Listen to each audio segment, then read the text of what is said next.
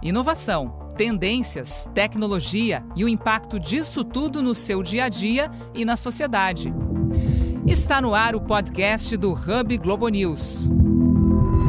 E no episódio de hoje, Sociedade Remota. Um dos efeitos do novo surto do coronavírus, ou do surto do novo coronavírus, como preferirem, é a obrigação que várias autoridades estão tendo de rever o funcionamento eh, não só dos serviços públicos, mas principalmente, talvez, dos serviços de educação e também, claro, o comércio já foi fechado, e também das questões de trabalho. Muita gente não está podendo se deslocar até o seu trabalho por razões de segurança sanitária, digamos assim. E isso fez reacender o debate sobre a questão de trabalhar ou estudar à distância. Participam do podcast de hoje Danusa Machazzi. Eu, Alexandre Roldão. E a nossa convidada, Milene Rosenthal. E eu, Marcelo Lins.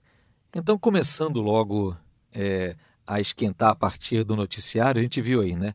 China, Coreia do Sul, França e agora Itália também, de alguma forma, são alguns dos países onde a questão da educação está no centro dessa crise de saúde porque as escolas estão fechadas, universidades fechadas, museus fechados, e isso está obrigando professores responsáveis pelos programas de educação mais variados a reverem os seus métodos, suas práticas, para não deixarem as crianças, os jovens, os adultos mesmo, sem as suas aulas. E isso coloca uma série de, digamos assim, dificuldades, mas também é, nos faz pensar sobre que tipo de profissão ou que tipo de atividade pode ou deve ser exercitada à distância sem que isso cause um problema, algum prejuízo no resultado final.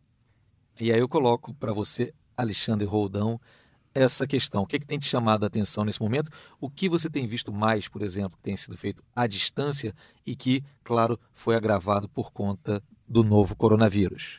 Olha, o que chamou mais a atenção para mim, na verdade, foi um hábito cultural que a gente tem fazendo 20, 50 vezes por dia, que é apertar a mão dos outros.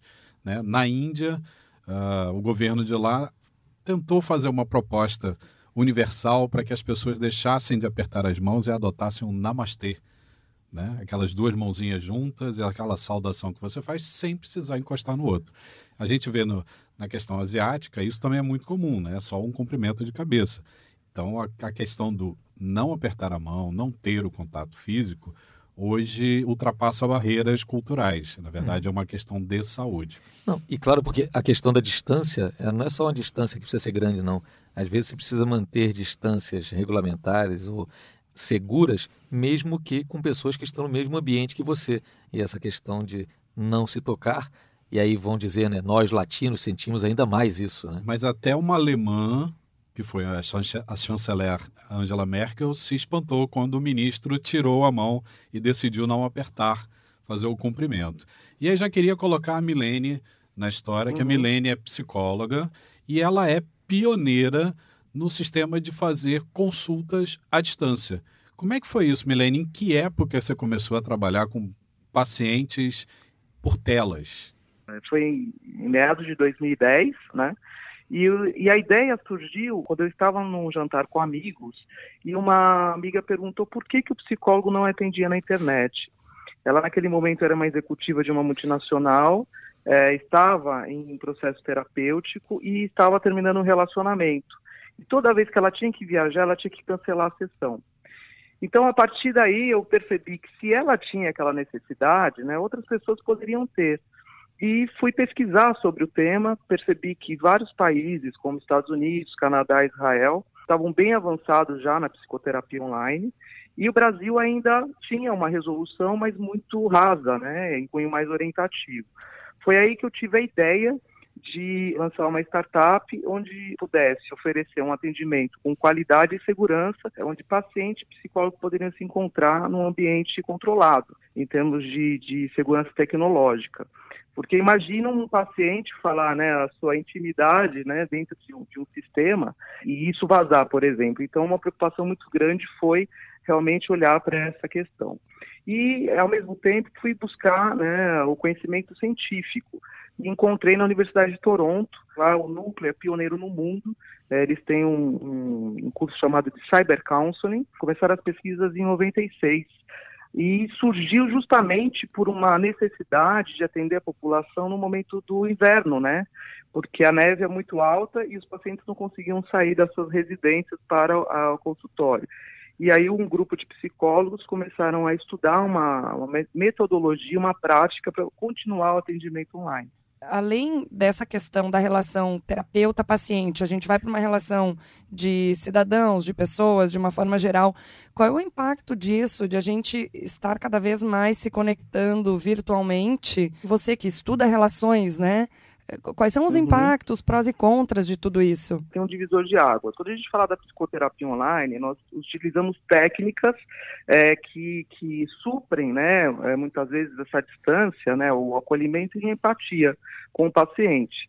Né? E a gente tem uma outra uh, vertente que é a, a, população, né, de forma geral, e as redes sociais, a comunicação do que está acontecendo. Aí eu acho que existe realmente a utilização né, da, da, da comunicação é, via internet, ela começa a complicar uh, no aspecto da falta de empatia, né, do contato humano, e isso vai refletir de uma forma negativa.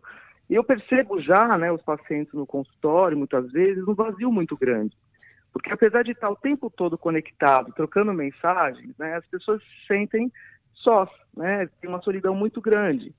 Então, quer dizer, não é positivo, né, essa, é, esse aumento aí do, de forma descontrolada, né, da, da comunicação online.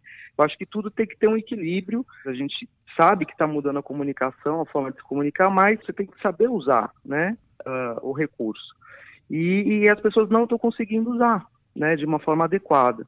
E aí, realmente, Danusa, eu acho que, que eu sinto uma falta, é, começa a aparecer uma falta muito grande desse, uma necessidade, né, do contato mais humano, né, presencial.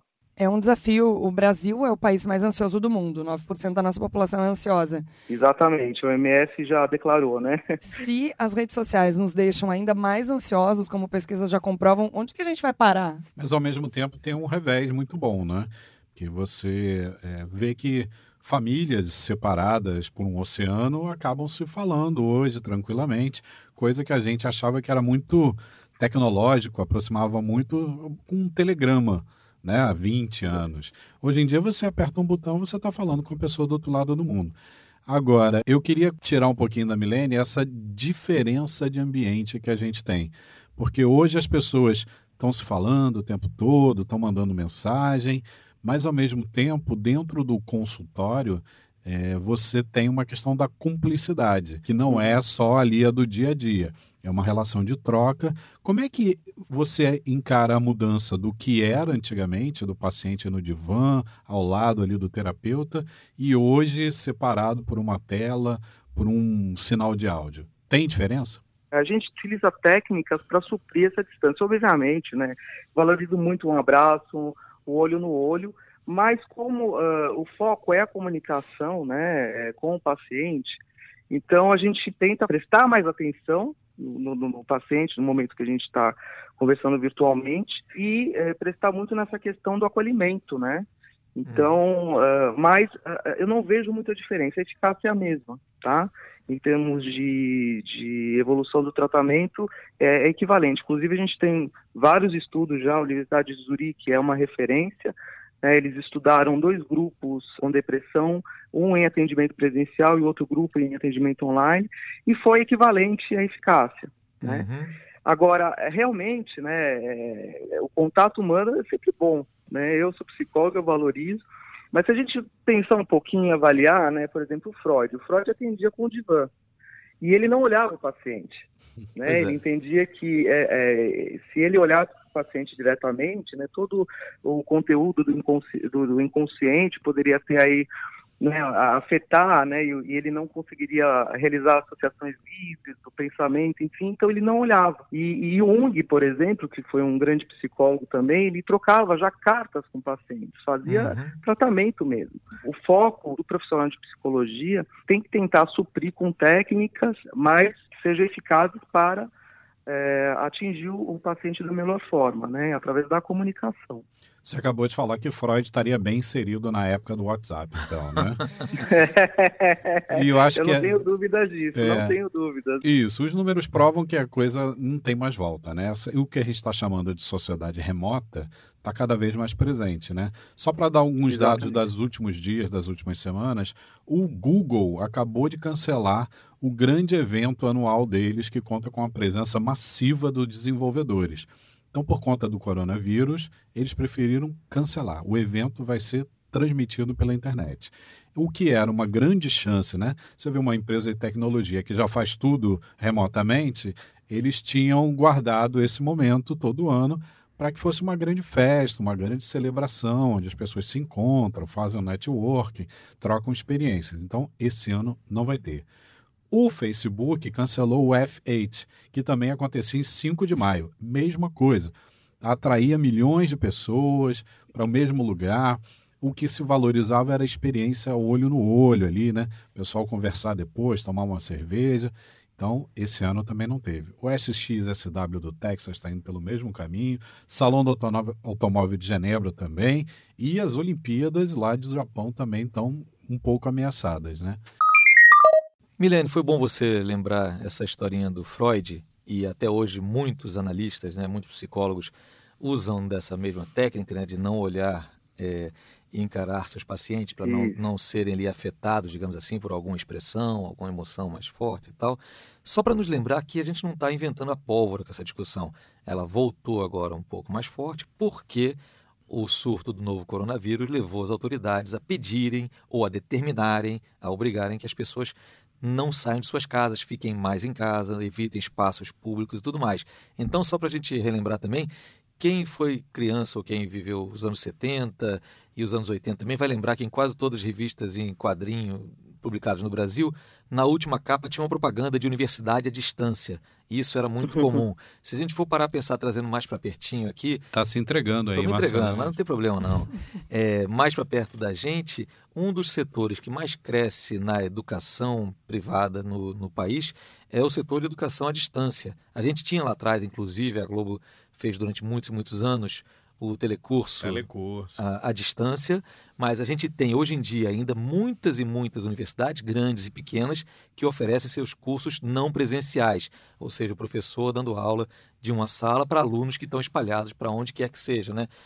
Mudando um pouquinho de setor, se a gente for pegar na medicina, o trabalho à distância tem feito uma pequena revolução, com cirurgias já podendo ser feitas com o uso de equipamentos de transmissão de dados à distância e robótica também, que permitem que um médico numa cidade consiga operar um paciente numa outra cidade. Agora, em vários desses momentos, notadamente na educação, ainda a gente sente que há um, digamos assim, um nível de gradação diferente. O diploma obtido em educação à distância nem sempre tem o mesmo valor do diploma obtido com é, as aulas presenciais em universidades físicas mesmo. Eu queria saber se na tua área também, Milene, a psicologia e a psicanálise também, o tratamento feito à distância, de alguma forma, ele perde seu valor em relação ao tratamento presencial ou não dá para ter essa equivalência total? Não, dá. É, é, eu acho que o grande desafio de tudo que vai para o mundo virtual, né, é, é, a questão da qualidade. A gente precisa prestar muita atenção nisso. A psicologia online, ela, ela foi a primeira na área de saúde a, a ter uma regula regulamentação própria, né? Agora a gente deve ter a, a telemedicina em breve. E hoje o maior desafio que eu vejo é manter a qualidade desse serviço. Uhum. Porque muitas vezes as pessoas têm uma ideia de que se é, na, é, dentro da tecnologia de uma rede social, pode ser feito de qualquer jeito. Não é assim. Né? Você precisa ter uma gestão de saúde, precisa ter controle de dados, acompanhar a evolução do paciente. Né? Então, tendo tudo isso, esse cuidado, a, a, a equivalência do, do, do resultado do, é, é, frente ao presencial é igual. Uhum. Né? A gente tem vários casos já atendidos, né? E, e que tiveram êxito uh, sendo online. Perfeito. Então, uh, eu acho que, que, o desafio sempre é olhar para isso, com certeza, né? Manter a qualidade desse serviço e, e, não adianta achar que você não vai ter pessoas olhando o sistema ou controlando o sistema. Né? Hoje, por exemplo, eu estou frente de uma startup, eu tenho hoje 32 pessoas, pelo menos ali seis ou sete atuam no, no, no atendimento ao cliente. Então uhum. precisam atender ainda o cliente por telefone, por WhatsApp, né, ver se está tudo bem. Esse movimento de migrar para o virtual na educação, por exemplo, a gente vê no e-commerce, certo? A gente tem lojas físicas migrando para o digital, mas a gente já vê que também essa coisa fatídica de a loja física vai terminar não é, não é realidade tenho conversado muito com especialistas em e-commerce para as reportagens para a Globo News e o que a gente observa é também muitas vezes a loja que nasce no virtual vai para a loja física. Uhum. Presença no real. Porque né? existe toda a experiência de consumo, existe toda uma reestruturação aí desse mundo virtual e real que a gente está vivendo constantemente. Né? E nós temos, por exemplo, em, é, em saúde também a gente não tem apenas psicoterapia à distância. Nós já temos muitas startups no Brasil, as health techs elas estão uh, inovando muito nesse sentido de atendimentos em geral à distância, um clínico geral, um pneumologista, enfim, você faz exames, mostra. Esse atendimento remoto está agilizando muito o atendimento em saúde. Agora a gente tem esse movimento também nas empresas de uma forma geral, no mercado de trabalho.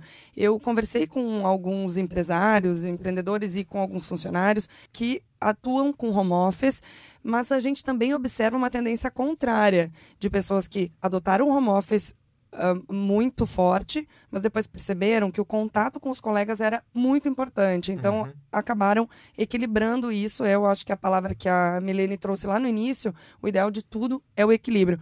Vamos ouvir um pouquinho desses relatos.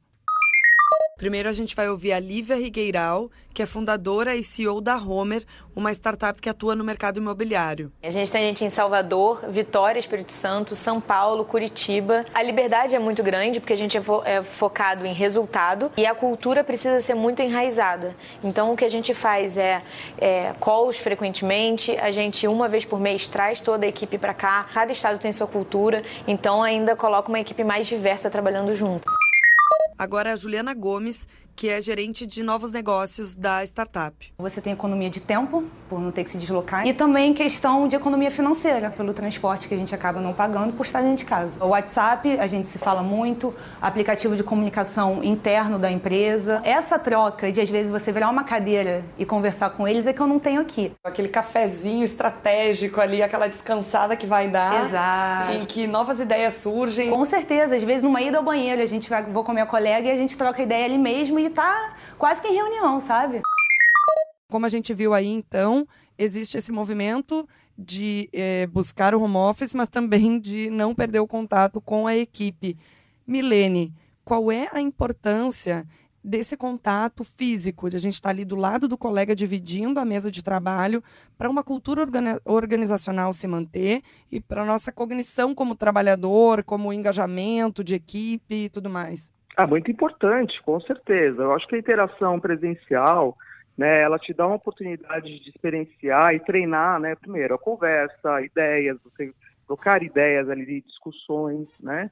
Você está vendo as feições, você está vendo uh, o comportamento das pessoas, então é muito positivo. Às vezes tem pessoas que não têm um perfil para realizar um, o, o home office porque isso você precisa ter uma organização muito boa, um bom planejamento, um espaço próprio para isso, e às vezes não é produtivo. Né? A gente percebe que tem pessoas que vão para o home office e realmente não produzem bem, como no escritório. Né? Uhum. Mas tem pessoas que tem, conseguem ter uma boa organização ali de tempo, de horário, e, e, produzem até melhor no home office, né? Isso depende muito de cada, de cada pessoa. Mesmo que se faça home office é, várias vezes na semana, pelo menos um dia ou dois, né? Precisa estar presencialmente ali na, na empresa para interagir, trocar ideias. Milene, queria usar a sua expertise para tocar num tema muito sensível que é a inversão dos protocolos sociais.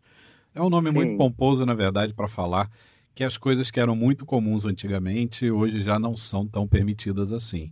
E eu estou falando né, de uma frasezinha que está lá no seu WhatsApp que eu te liguei ontem, você falou, está escrito lá assim, só me ligue em caso de urgência. Antigamente era fácil, era usual ligar para as pessoas. Hoje em dia é só em caso de urgência que a gente liga? Não, não, mas eu, eu, deixa eu até explicar, né? Eu, eu, eu digo porque às vezes as pessoas mandam as mensagens né, que são urgentes e eu não consigo ler em tempo hábil. Então eu falo, não, olha, me liga, né? Se for urgente, para ligar mesmo, né? Porque se, se, é urgente, pelo menos já, já, já toco o telefone e eu atendo, né? Mas existe uma preferência, e eu, e eu percebo muito isso, das pessoas às vezes enviar, preferir enviar uma mensagem né, fazer uma troca através da comunicação online do que o presencial. Quando você está atrás da, da comunicação online, você consegue editar o seu texto, né, você consegue mudar, editar a sua foto, né, e, e, enfim. E né, às vezes no presencial você fica muito mais vulnerável. Então as pessoas estão preferindo muitas vezes, né, é, evitar de falar presencialmente com alguém, porque se perde o controle, né, como que é muito mais interessante você ir para o mundo virtual, porque você controla tudo que você está emitindo, que você está produzindo, né? Então é mais confortável. Então acho que é, é uma mudança assim. Às vezes você é, tem pessoas que falam, puxa, prefiro mandar uma mensagem para aquela pessoa chata, né, por exemplo, do que conversar com ela pessoalmente. Então você começa a perceber um, uma migração por comodidade, né? Uhum. Porque é, é, é, lógico, é muito mais fácil a gente lidar com algo controlável. Né? Quando a gente está ali presencialmente, fica mais vulnerável. Essa questão da interação, eu entrevistei há um tempo o CEO do Waze no onboarding e ele comentou que o Waze Carpool, que é uhum. um mecanismo de caronas pelo Waze, está fazendo muito sucesso pelo feedback que eles recebem dos usuários, não tanto pela economia que isso gera, mas pela troca das pessoas. As pessoas estão se conhecendo, estão criando comunidades, uma vai no casamento da outra, se conheceram numa carona. Então as pessoas buscando mais interação. Pois é, a gente está vivendo esses tempos de ao aumento do uso de mecanismos virtuais de você fazer coisas, compras, aulas, trabalho, o que quer que seja. Junto com isso, o mecanismo também das pessoas é, precisarem da companhia uma das outras. A gente cai numa minha última pergunta aqui para você, Milene, que tem a ver com relacionamentos. Você, como psicóloga, você se preocupa com, por exemplo, uma pessoa que só consegue estabelecer algum tipo de relacionamento afetivo é, se for através de aplicativos, serviços online. A gente vai tipo entrar em relações coisa. líquidas aqui de é, Segumbaum, a gente quase vai nisso. fazer um outro podcast, gente. Ou isso, ou isso não preocupa, isso é apenas um sinal do nosso tempo. Não, isso é preocupante, né? O, o ser humano ele precisa desse acolhimento, desse calor humano. É, isso faz parte, né, do nosso desenvolvimento por exemplo, uma criança até três anos, ela precisa ter né, o olho no olho, o acolhimento, o abraço dos pais, né, do, da, da, família. Né, isso é, é, muito importante. Então, é preocupante realmente uma pessoa que só fica se, se relacionando no ambiente online. É uma necessidade da, da, da pessoa, né, do ser uhum, humano. Uhum. Isso é biológico, né? Perfeito, Milene. Eu acho que aí a gente abriu uma brecha que a gente já sabe que dá em outras conversas e em outros podcasts, é. certamente, mas esse podcast aqui do Hub Globo News está chegando na sua reta final. Eu queria agradecer muitíssimo a participação da doutora Milene Rosenthal, que deu aqui algumas dicas, algumas ideias e alguns inputs sobre essas relações e essas práticas à distância nesses tempos em que essas relações têm sido tão não só indicadas como às vezes obrigatórias para muita gente mundo afora. Muito obrigado, Milene. Ah, eu que agradeço a oportunidade e muito obrigado. Nessas horas eu, eu, gostaria de estar com vocês aí com certeza, sentado pois é. pertinho, acho que seria bem melhor. Olha, tá exemplifica muito o que a gente está falando, contato olho no eu, olho eu, faz eu, a diferença. Eu tenho que confessar isso a vocês, né? Mas olha, muito obrigado, viu? Obrigado a você.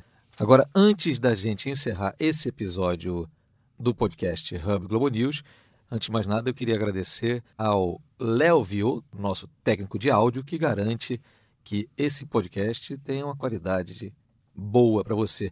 E, claro, agradecer a nossa multitask, multitarefas, Danusa Matiasi, que além de participar como repórter aqui do podcast, também vai garantir uma edição para lá de bacana. Junto com a nossa super editora Luísa Taranto. E antes de encerrar, aquela horinha daquele quadro que a gente dá algumas dicas para você que está ouvindo de temas de alguma forma relacionado com aquilo que a gente discutiu no episódio. Alexandre Roldão, qual é a sua dica? Olha, para ficar no assunto da sociedade remota, relacionamentos à distância, É, a coisa que mais vem à minha cabeça, eu acho que veio à cabeça de muita gente que está ouvindo o programa aí, é um filme, né? Um filme do Spike Jonze, o Her, o Ela, né? Uhum. Que é feito ali com o Joaquim Muito Fênix bom. e a Scarlett Johansson, né? E aí todo mundo sabe aquela história, né? Eles acabam criando uma relação de amor entre um sistema operacional de computador e um usuário, né? Só que a relação transcende. Eu não vou estragar o fim Spoiler do filme, não. né? O filme é um pouco recente, muita gente já viu, mas é amor nos tempos líquidos, uhum. tempos modernos. A minha dica é o livro 1984 de George Orwell, uma sociedade distópica, mas que diz muito sobre algumas coisas que a gente vive hoje, é, principalmente na questão desse podcast, que é o isolamento, é a convivência com telas e o hipercontrole ao mesmo tempo em que a pessoa está né, ali não interagindo uh, propriamente com ninguém. Enfim, é muito louco, eu amo esse livro. Pois é. Solidão é. observada, né? Boa! 1984 é o tipo de livro que pode ser indicado em mais ou menos 99,9% dos podcasts que a gente fizer aqui, porque ele vai servir de alguma forma. Então é, o, é a dica coringa. A minha dica é também cinematográfica, um filme de 1987, que em português ganhou o nome de Nunca Te Vi, Sempre Te Amei. Em inglês ele levava o nome mais simbólico, tinha a ver com o endereço, era 84 Charing Cross Road que tem a ver com o endereço de uma livraria em Londres. Essa livraria ela acabou sendo o destino de cartas de uma escritora canadense que buscava livros antigos e começa a escrever para essa livraria em Londres, pegando dicas, cobrando, sendo às vezes até um pouquinho mal educada, mas sempre muito bem respondida por um livreiro atencioso e acaba acontecendo também nesse é, filme, que é feito a partir de um livro também, uma história de amor à distância. Amor à distância entre as pessoas, mas também pelos livros. Eu acho que, de certa forma, ele mostra como essa questão do relacionamento virtual, por mais que ela esteja tão em voga nos dias de hoje, é algo que vem de bastante tempo na humanidade, ou seja, sempre esteve de alguma forma presente com a gente. Então, não é motivo para pânico, mas é que nem o novo coronavírus, né? É motivo para cuidados. E lavar as mãos. Keep calm e lave suas mãos. Exatamente. Então, com isso, a gente vai encerrando mais esse episódio do podcast Hub Globo News. Lembrando, né, Roldão? Lembrando é que você pode assinar aí o serviço no seu tocador preferido ou visitar a página do g1.com.br barra podcasts para ouvir o episódio do Hub Globo News toda semana. Terça-feira a gente libera um episódio. Se você assinar, ele chega imediatamente para você, sem trabalho, sem complicação. Tchau, gente. Obrigada. Até a semana que vem. Até lá, pessoal.